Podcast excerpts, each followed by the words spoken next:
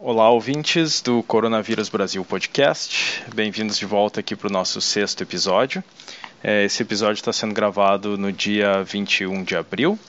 E só para lembrar vocês, é, uns recadinhos antes da gente introduzir qual é o tema. Vocês podem achar a gente no site coronablogbr.org, onde a gente tem todos esses episódios, alguns textos, tem uma seção de material muito boa onde eu estou coletando várias informações sobre o vírus, sobre a doença, sobre a pandemia.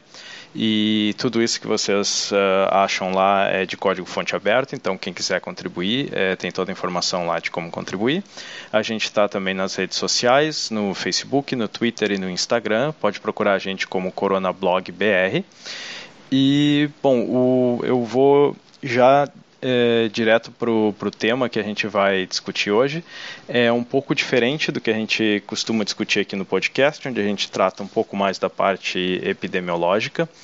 É, dessa vez a gente vai falar sobre um grupo específico de, de pessoas e como elas vão ser, é, como elas podem ser afetadas de forma diferente pela Covid-19, pela pandemia.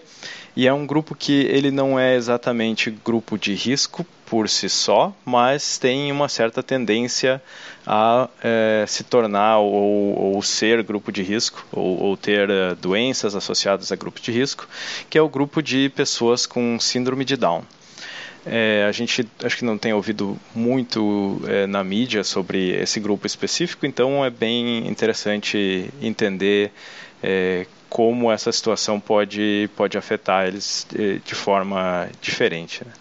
É, eu trouxe hoje uma convidada, o Marcelo não vai gravar hoje com a gente, e a minha convidada é a Ana Cláudia Brandão. Ela é pediatra responsável pelo atendimento das crianças com síndrome de Down no Hospital Albert Einstein. Ana, tu, tu quer te apresentar, falar um pouquinho sobre o teu trabalho?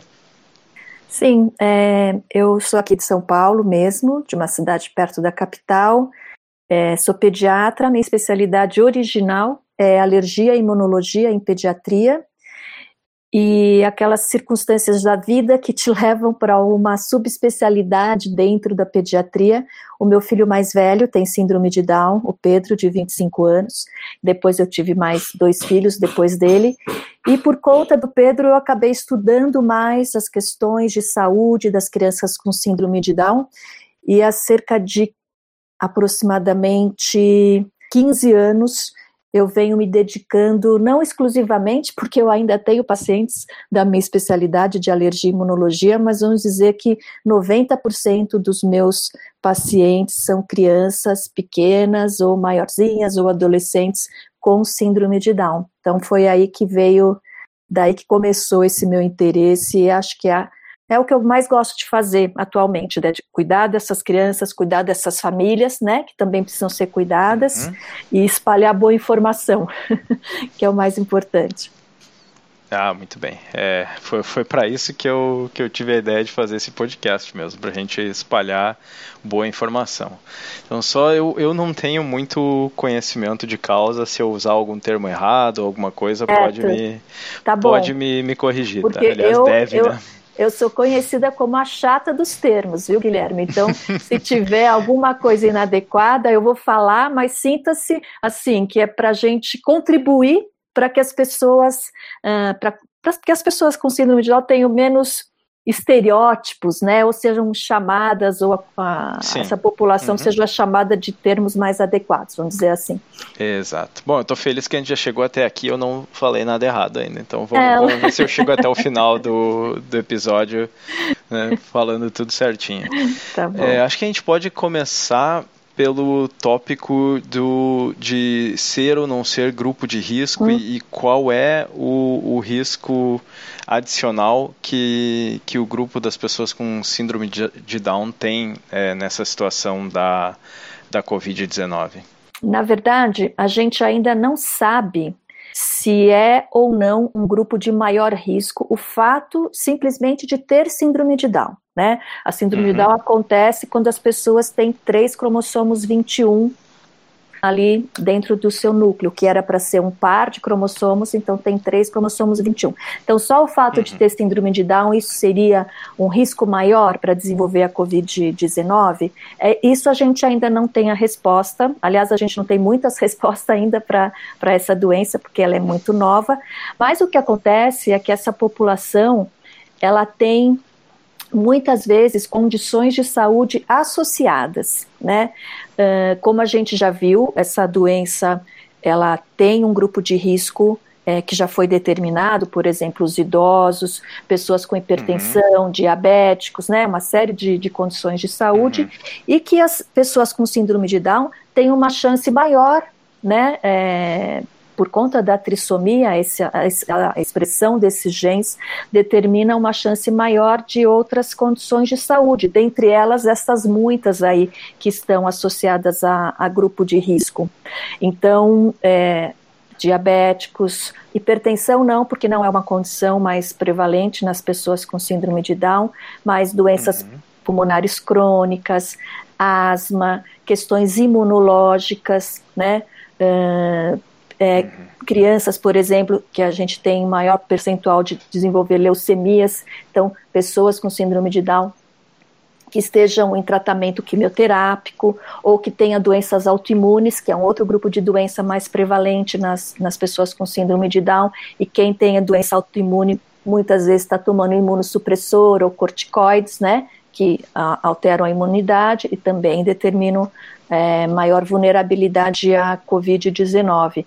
Então, é, é, mais por isso que é considerada. Uh, uma parte, né, uma, uma grande parte da, das pessoas com síndrome de Down de maior vulnerabilidade à Covid-19. Existe uma questão da imunidade, muitas vezes as pessoas às vezes generalizam essa questão de problemas imunológicos. A gente não sabe, na verdade, quem é que tem ou quem é que não tem essa questão imunológica mais acentuada, vamos dizer assim, né?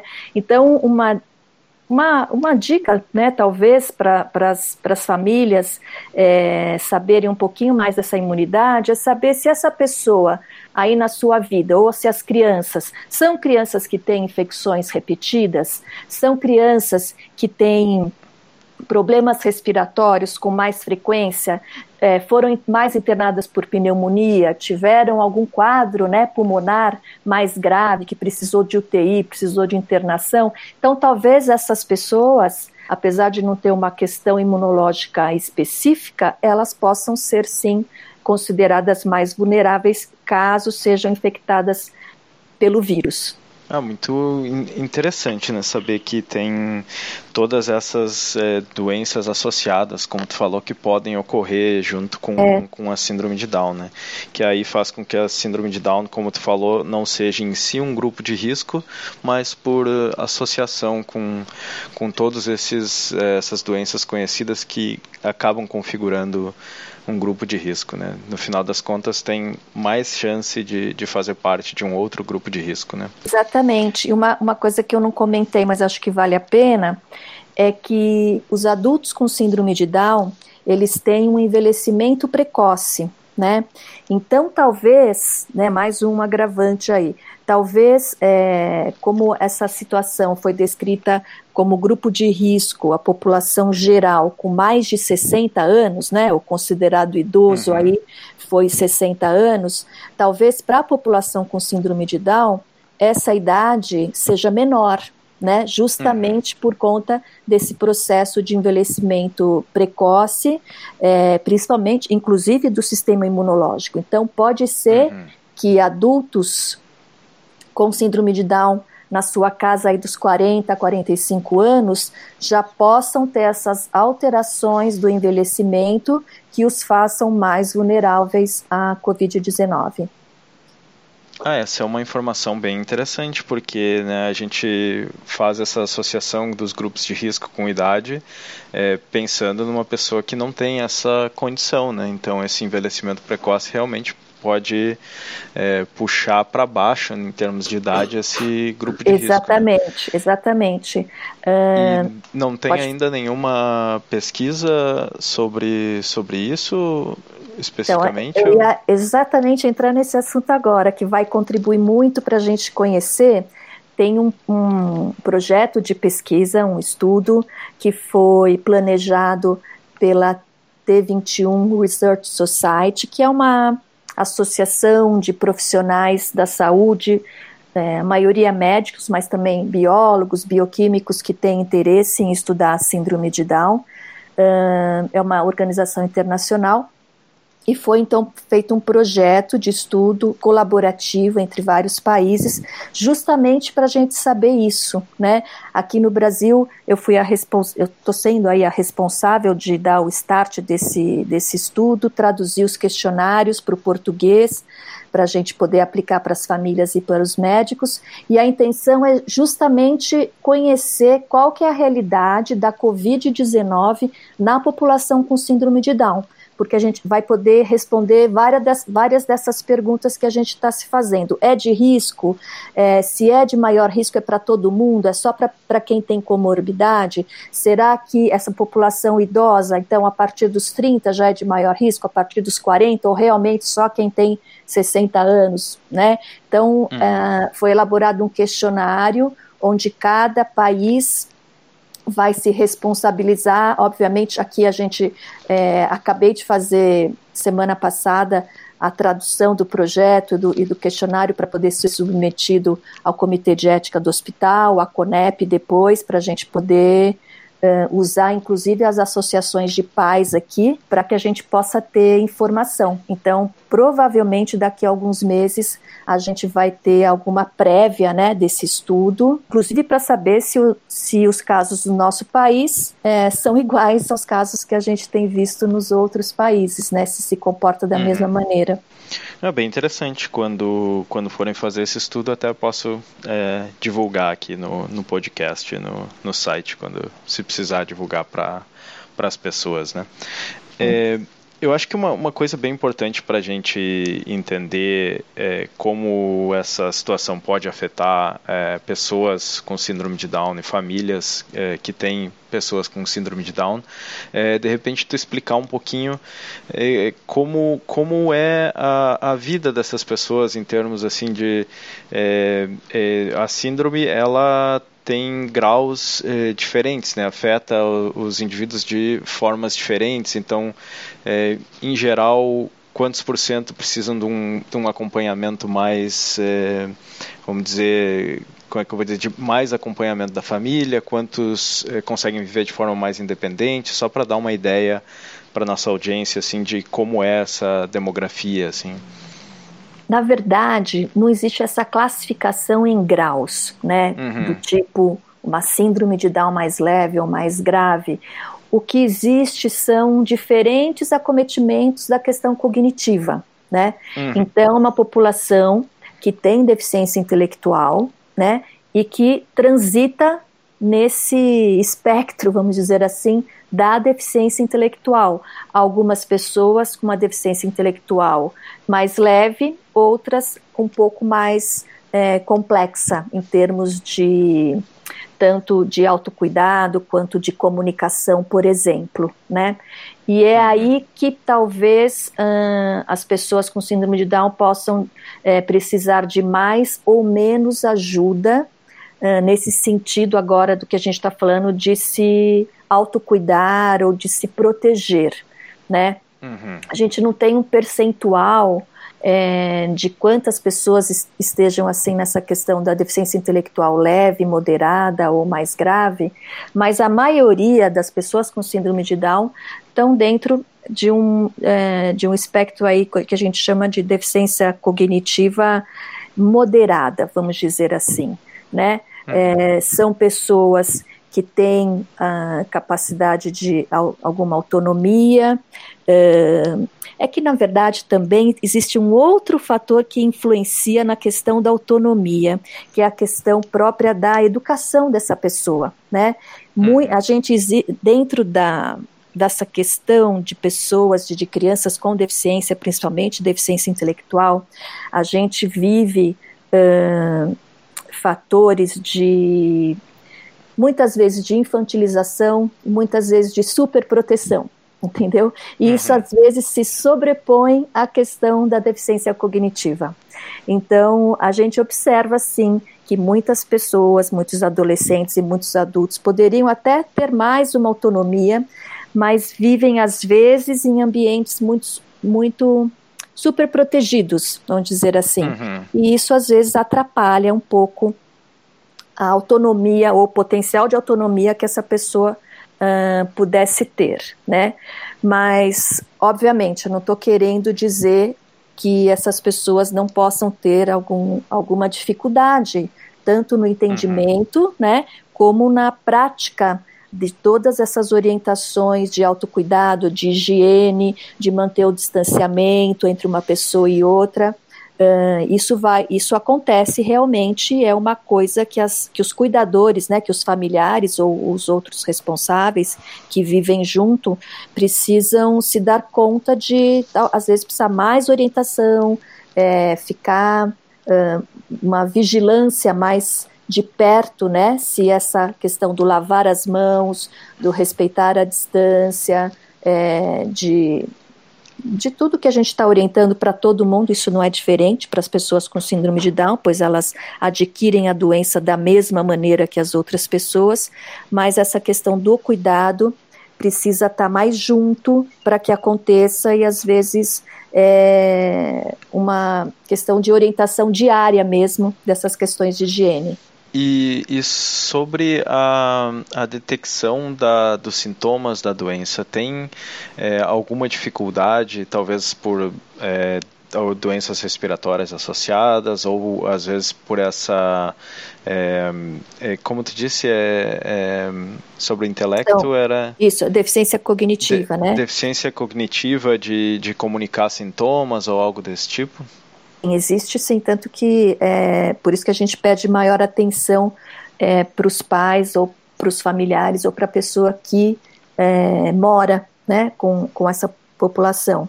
É, uhum. Pode existir uma dificuldade de reconhecimento desses sintomas, né? É, o reconhecimento da dificuldade respiratória, do, da comunicação de dor, da comunicação do mal-estar ou de algum desconforto, né? Por conta da deficiência cognitiva. É, às vezes é, você não tem a questão cognitiva atrapalhando, mas você tem a questão da comunicação atrapalhando. Então, uhum. muitas vezes é, existem pessoas que, na questão da comunicação verbal, é, pode, pode ser um problema para comunicar tudo isso. Uh, não é todo mundo que está habituado com estratégias de comunicação alternativa, né, para usar cards ou usar qualquer outra estratégia, sinais para poder se comunicar, porque às vezes a, a, linguagem verbal não está presente. Então, existem, existem é, questões tanto da, da, da parte cognitiva, que pode atrapalhar esse reconhecimento, mas também da parte da comunicação, né? Então, o, as pessoas, os familiares precisam orientar bastante, conversar bastante e estarem atentos. E muitas vezes os, os sintomas podem ser indiretos. Então, por exemplo, numa pessoa adulta com síndrome de Down ou numa pessoa que tenha uma questão cognitiva mais importante, às vezes alterações de comportamento é, vão ser ah, as dicas aí de que alguma coisa não está indo bem né? Às vezes uhum. até confusão mental ou ficar, uhum. é, né? Ter um comportamento diferente do, do dia a dia. Uhum. Mas é, é até agora uma pergunta relacionada à quarentena, que está relacionada é. com isso que tu falou porque eu imagino que essa mudança né, no ambiente, no que está acontecendo, provavelmente já deve causar algum estresse que vai causar alguma é, confusão mental ou algo assim como tu falou, que deve ainda dificultar mais é, identificar essa, a, os sintomas e tudo, né? É, essa situação de quarentena, na verdade, é um fator estressante para qualquer pessoa, né? Uhum. Quando a gente está diante de uma população com questões cognitivas, né, com deficiência intelectual, às vezes essa mudança da rotina, ela é um pouco mais uh, acentuada, vamos dizer, na questão comportamental. Então, Pode acontecer, sim, que algumas pessoas com síndrome de Down, por ter a sua rotina totalmente desestruturada, né, modificada, tenham questões comportamentais é, mais desafiadoras, vamos dizer assim, né?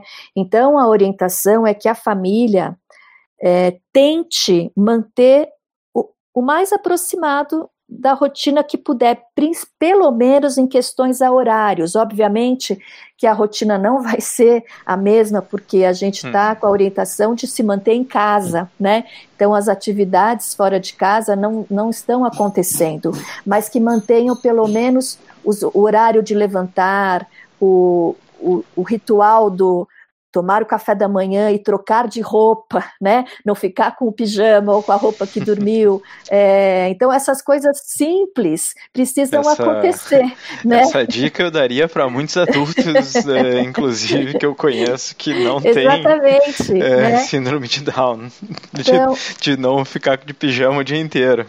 Pois é, porque isso precisa ser mantido, essa rotina, né? Então, se estava na escola do, do, é, no período da manhã, é, tentar colocar algumas atividades que os familiares possam participar. A gente sabe que é complicado, porque muitos pais também estão trabalhando em casa e de casa, né?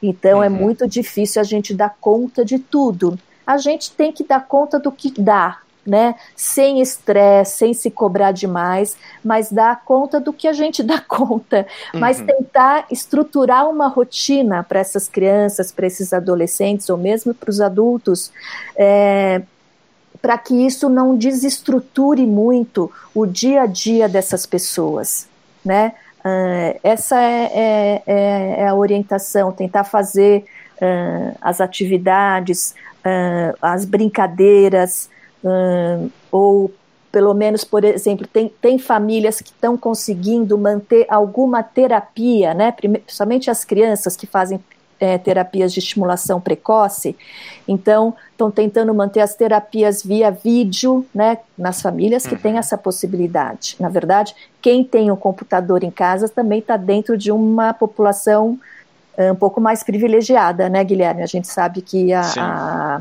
a população do nosso país, a gente tem muita gente que não tem essa condição. Uh, mas, de qualquer maneira, o que eu tenho falado também para os pais acalmarem o coração é que o fato de ficar três, quatro, sei lá, cinco meses sem as terapias presenciais é, não vai prejudicar da maneira como eles estão achando que vai prejudicar o desenvolvimento do filho, ou vai haver alguma regressão em termos de desenvolvimento. É, o fato de estar mais com o pai, com a mãe, com os irmãos o dia inteiro, brincando, né, fazendo coisas ali, também vai contribuir. Também é um fator muito importante de contribuição para o desenvolvimento, principalmente das crianças pequenas. Então, uhum. sossegar um pouco o coração de que é, a gente já está numa situação de estresse, não precisamos arranjar mais estresse é, para a gente, né? E, e nem para as crianças, deixá-las estressadas por conta disso.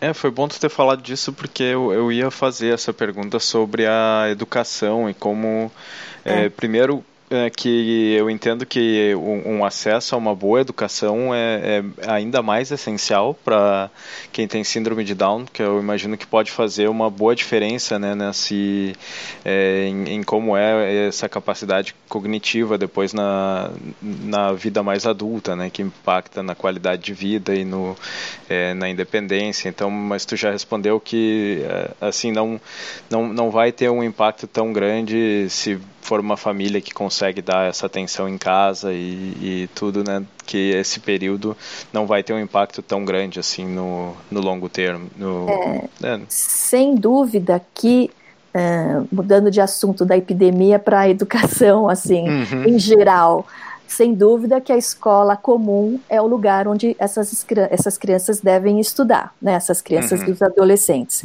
Já tem, assim, literatura suficiente que comprova que o melhor lugar para as pessoas com deficiência, é, deficiência intelectual, no caso, estudarem é são as escolas comuns, né? Uhum.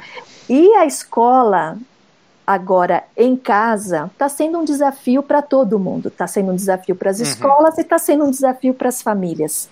E eu imagino que sim, eu não tenho. É, o meu filho mais velho não estuda mais, né? Não tem mais cursos, ele trabalha. Mas eu tenho uhum. meus pacientes e tanto as crianças que, pequenas que estão no Fundamental 1, quanto os adolescentes que já estão no ensino médio, isso tem sido muito mais desafiador, porque a, a aula presencial, a questão da relacional, é, estar junto com os pares na sala de aula, isso tem uma contribuição muito grande no dia a dia e na performance das crianças e dos adolescentes com deficiência na escola comum.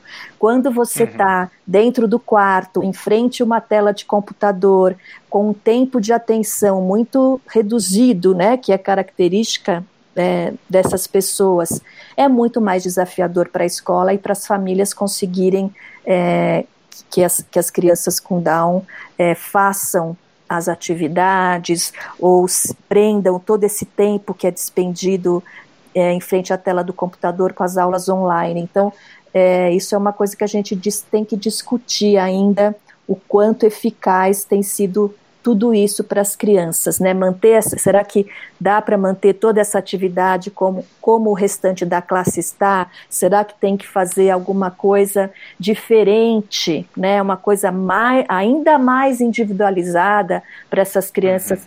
com deficiência intelectual que estão agora tendo essas orientações na escola online? É um, é um desafio grande. Uhum. E, e, quanto ao cuidado, assim, é, tem, tem algumas pessoas com síndrome de Down que elas precisam de mais cuidado da, da família, né?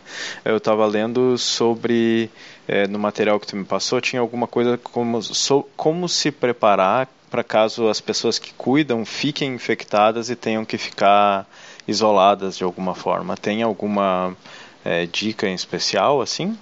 Exatamente. A dica é se planejar, Guilherme, porque o que a gente tem visto é que as famílias não estão pensando nessa possibilidade, né? Uhum. E isso provavelmente vai bater a porta de alguém, né? Então, uhum. tanto famílias, é, por exemplo, famílias pequenas uh, que têm que, as, que, que cuidam de crianças pequenas, ou, por exemplo, é, é, pais mais idosos que moram sozinhos com o seu filho adulto com síndrome de Down, ou qualquer uhum. situação onde o núcleo familiar é pequeno e que tem essa relação de interdependência importante, né? Então, se, uhum. o, se o familiar adoecer, o, qual, qual vai ser o plano? Todo mundo tem que pensar nisso, né? Se uhum. eu moro com o meu filho, eu e ele, sozinha, é, eu eu, eu, se eu que estou saindo mais às ruas, ou que seja para ir numa farmácia ou para ir num supermercado, eu estou me colocando mais né, em possibilidades de é, ficar, é, de, de, me infectar. Caso eu, ser, caso eu adoeça, quer dizer, eu tenha que ficar isolada na minha casa, isso já é um problema, né? Se eu, uhum. se eu adoecer e ainda ter que ser internada num hospital, é um problema muito maior. Como é uhum. que eu vou, como, é, como vai ser a logística, como é que a gente vai estruturar essa questão do cuidado, né? Uhum. Independente se essa pessoa com síndrome de Down, ela tenha mais ou menos autonomia, certo? Existe uma relação ali de interdependência e de que precisa de alguma ajuda para alguma coisa. Então, com quem que eu vou contar? Então, essas conversas, esses combinados têm que acontecer antes que de fato a situação venha, né? Então, que sejam familiares, que sejam os melhores amigos dessa família, ou que seja algum serviço de assistência social que existe nessa cidade é, ou nessa, nessa, nesse distrito, alguma coisa assim parecida, precisa ser estabelecida, porque no momento você pode internar de uma hora para outra e não tem uhum. improviso nessa situação né? Então é muito importante que as famílias elas se planejem nesse sentido, né? Inclusive de um assunto muito mais duro que é a morte, né? Uh, existem existe essa possibilidade, existe a possibilidade do uhum. responsável, do cuidador morrer. Então Uh, eu acho que é uma, um escalonamento aí. Então, eu posso ficar infectada e ter que ficar isolada dentro da minha própria casa. Como é que vai ser isso? O que, que eu vou fazer para não contaminar essa, esse meu filho é, que está na mesma casa comigo. Existe a, a, a situação de eu precisar estar internada num hospital e eu tenho essa pessoa dentro é, comigo dentro da minha casa. existe a possibilidade da morte. Então, por mais difícil que seja essa discussão, é, falar desse assunto, precisa ser falado. Não dá para improvisar nesse momento. Uhum. Ok. É, bom, eu acho que da minha parte, é, as dúvidas que eu tinha preparado, acho que a gente já falou de quase tudo. É, tem mais algum assunto em, em especial que tu acha que vale a pena comentar nesse contexto? Acho só que eu queria reforçar a questão do cuidado, assim, de se proteger, de seguir as orientações, porque a doença está aí, ela realmente, ela infecta bastante, ela se as pessoas se contaminam com muita facilidade, as pessoas com síndrome de Down podem ter é, questões de saúde associada, associadas que as deixem mais vulneráveis. Então, precisa de cuidado, precisa se manter ali quietinho, dentro de casa, na medida do possível, né, para que todo mundo saia dessa. É, com, com a saúde preservada, mental e a saúde também do nosso corpo. É muito, muito bom falar isso porque a gente sempre tenta reforçar aqui sobre, sobre os cuidados, né? sobre a, a hum. prevenção, né? sobre tentar ficar em casa o máximo possível. E, bom, tu, tudo isso que tu já falou, né? porque é uma, é uma situação que ela é precisa ser levado muito a sério, né?